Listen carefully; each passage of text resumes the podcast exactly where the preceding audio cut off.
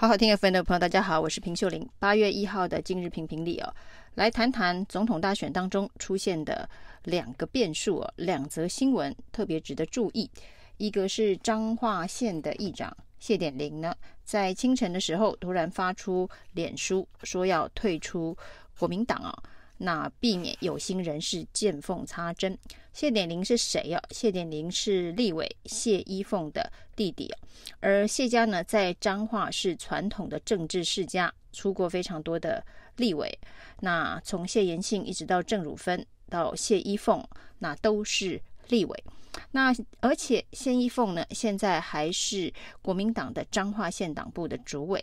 不过谢点玲呢，从郭台铭有意参选总统以来哦，都一直是站在挺郭派的那一边呢，跟郭台铭的往来是非常的密切哦。那突然发出的这个退党声明哦，让外界开始担心啊，就是国民党。的这个骨牌，第一块的骨牌倒下之后，后续是不是还会有地方派系纷纷倒戈？之前国民党立委陈玉珍就说，接下来还有七八位的这一个正副议长，极有可能也站在郭台铭那一边呢。那以这样子的一个。角度来观察的话，谢点玲之后是不是还会有七八位正副议长一起倒戈？对侯友谊的选情来说，可以说是雪上加霜。那值得注意的是，谢点玲的这一个退党声明哦，日期压的其实是七月二十四号。那七月二十四号就是国民党的全代会，七月二十三号的隔一天呢、哦。那原本在那一天，谢点玲呢就要发出退党声明哦，因为其实他从头到尾都表态得非常的明确，他就是挺郭派。那在七月二十三号换侯无望之后呢，七月二十四号他就打算退党。不过呢。在这一个家族力量以及各方政治势力的施压之下呢，不断的协调折冲，谢点玲一直没有把退党声明发出来。那至于为什么会在这个时间点发出退党声明哦？那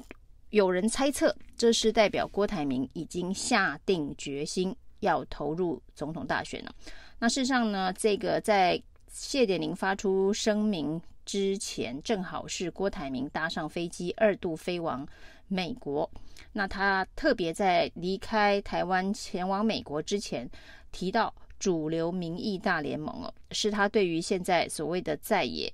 大联盟、非绿大联盟、政党轮替大联盟之外哦，所提出另外的一个概念哦。那当然呢，这些其实呃核心。的理念是一致的，只是名词上略有不同。而郭台铭这一次呢，似乎是要把这个“主流民意”这四个字的专利权抓在手上。那所谓的“主流民意”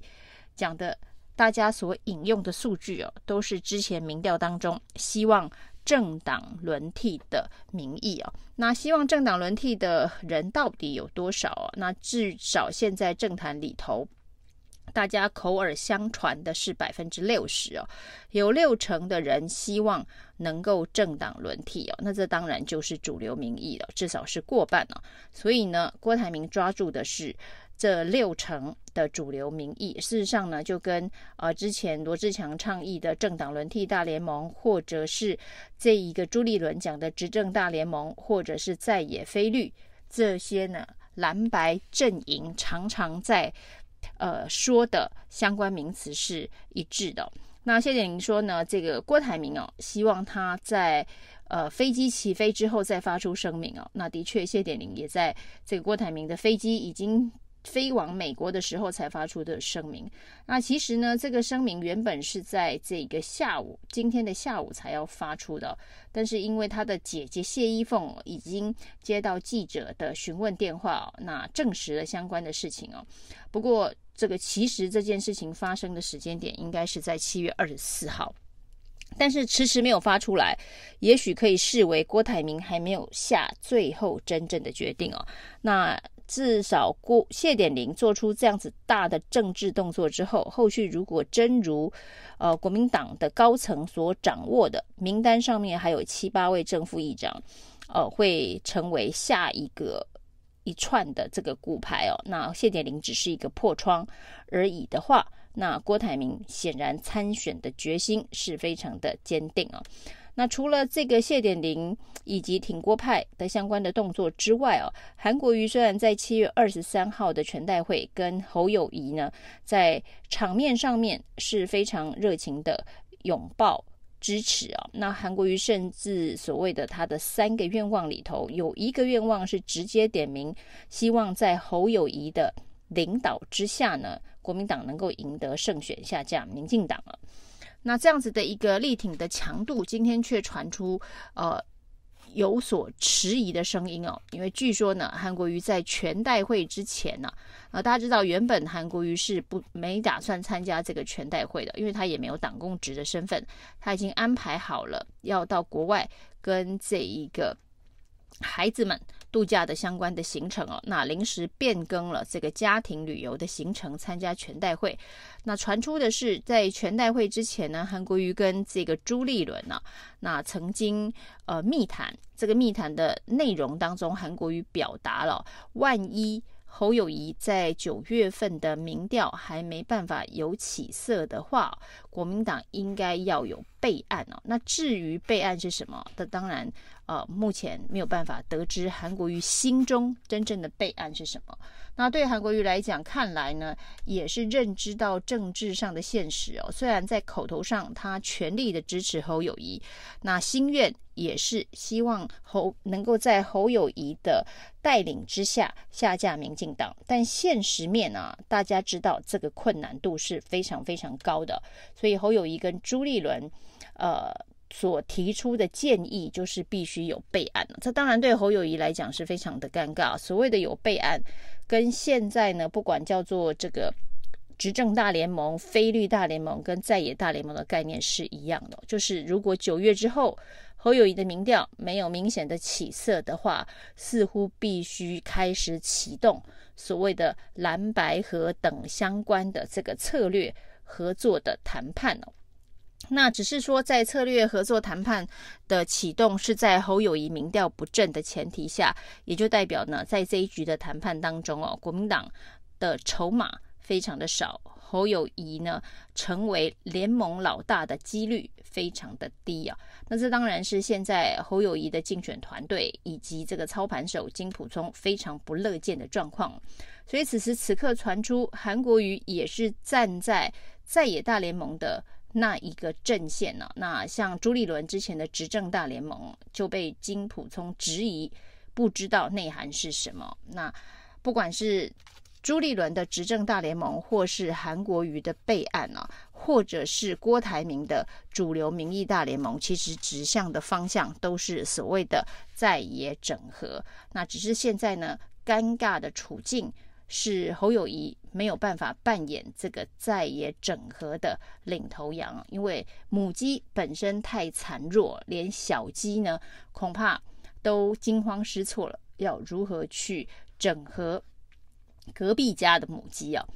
那在这样子的一个状况之下呢，这个正在日本出访的侯友宜啊，那对于国内所发生的这种种的变化，看来呢，呃。也是无力回应啊。那不过跟着侯友谊一起出访日本的国民党智库执行长柯志恩啊，是非常巧妙的回避了韩国瑜的备案问题哦。柯志恩说的是，呃，韩国瑜所谓的备案呢、啊，指的是如果九月侯友谊的民调没有起色的话，那备案就是要用其他的方法让侯友谊的民调能够有起色。那这当然是一个想要巧妙回避。呃，尴尬处境的一个回答。但是如果呢，真的有一个可以让侯友谊民调有起色的备案的话，那应该现在要立刻启动这个备案哦。因为到目前为止呢，侯友谊的民调在各家的这一个调查当中仍然是维持第三名哦，而且是跟这个第二名有一段差距的这个第三名。那目前呢，这个出访日本。要为侯友谊的选情有加分的可能性哦，几率应该并不高哦。但是呢，像谢点林这样的破窗效应哦，第一块骨牌倒下之后，后续呢会不会连续真的出现了国民党中央所担心的七八位正副议长跟着谢点林一起退出国民党哦。那正副议长所代表的当然是地方派系为主的组织票。那议长本身退党，是不是会影响整个组织的崩盘呢？这当然，国民党还有他其他的方式可以去维持跟巩固。当然，这是一个所谓的西瓜效应啊，就是当这个有人出走破窗了之后，那后续的骨牌一连串倒下来，这绝对对于呢现在急需要补血提振民调的侯友谊来说是非常。不好的警讯哦，那出访日本不见得能加分哦，但是呢，国内的这一个东墙之乱呢、啊，那不断的出现各种杂音啊，那不管叫做备案或者是呃其他的这一个对决的方案哦，对于侯友谊要在九月、十月能够提振到成为在野大联盟的民调领导者的角色哦，那看来现在呢是呃困难重重哦，遍地荆棘哦。那到底金小刀葫芦里还有什么样子的宝药可以来帮助侯友谊啊？那现在侯友谊唯一的希望，恐怕就真的是金普聪葫芦里头的神奇妙招了。以上是今天评评理，谢谢收听。